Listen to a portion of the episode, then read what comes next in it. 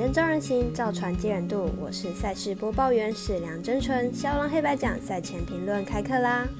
欢迎来到肖郎黑白奖的赛评宇宙。我有赛事分享，你有合法网投吗？胜负是永远的难题，比赛不到最后都有逆转的机会。赛前评论仅供参考，喜欢就跟着走，不喜欢可以反着下。再等两天，世界杯资格赛即将再度开始。因为需要各国足球联赛的配合，才能顺利运作的国际赛事都是踢踢停停，但每场比赛都是至关重要。尤其是足球世界杯明年即将开始，现在资格赛也接近尾声，领先的球队除了要不翻船，还要注意球员健康状态。而中段班的国家需要把握剩下的比赛，争取有可能到手的资格。后段班的球队也要把握机会学习，把希望放在未来，好好培养球员，来日再战。而作为观众的你我，等着好球上演就可以了。明天 NBA 美篮赛事只有三场，分别是早上八点半，密尔瓦基公路做客费城七六人；十点的亚特兰大老鹰对上犹他爵士，以及十一点上演波特兰拓荒者挑战洛杉矶快艇的精彩大战。以上紧张刺激的运动赛事。如果您要寻找赛评宇宙的文字讯息，它存在众多网络媒体之中，如脸书、FB、元宇宙 Meta、IG、官方 Line 或 Line 天文串等等地方都找得到免费分享的赛评。也诚心邀请您申办合法的运财网络会员，详细资料每篇贴文都有连结哦。今日赛前评论依序展开，首先来看未来体育台转播的公路对上七六人。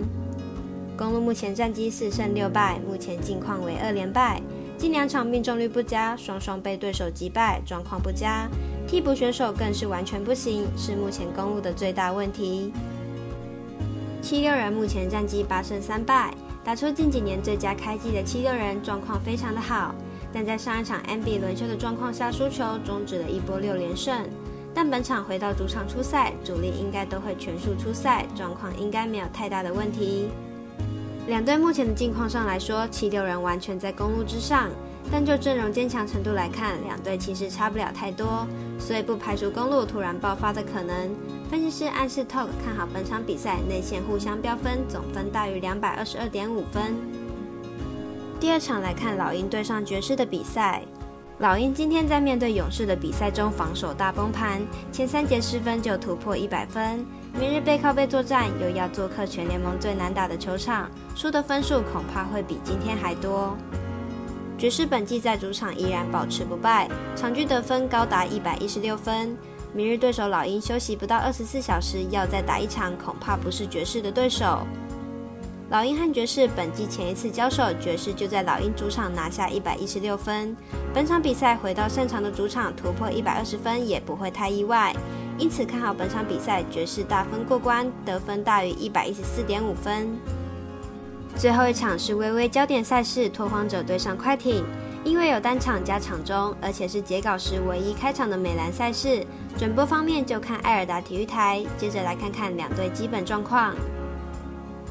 拓荒者和快艇在刚开季马上就要迎来本季第三次交手，前面两次对战两队各取一胜，且赢的分数都不少。就看明日谁能掌握开局优势。快艇在上次输给拓荒者后拿下四连胜，虽然对手实力都不强，但整体来说还是打得不错。明日对上拓荒者，只要正常发挥，赢球机会还是很大。两队前面两次交手都是主队拿下胜利，且赢的分数都不少。加上快艇近三年对战拓荒者有绝对优势，因此看好本场比赛快艇大胜。请看官、听众顺手帮忙点赞、追踪、开启小铃铛，把肖郎黑白奖的赛评宇宙分享出去。但也提醒大家，投资理财都有风险，想打微微也请量力而为。我是赛事播报员是梁真纯，我们下次见喽。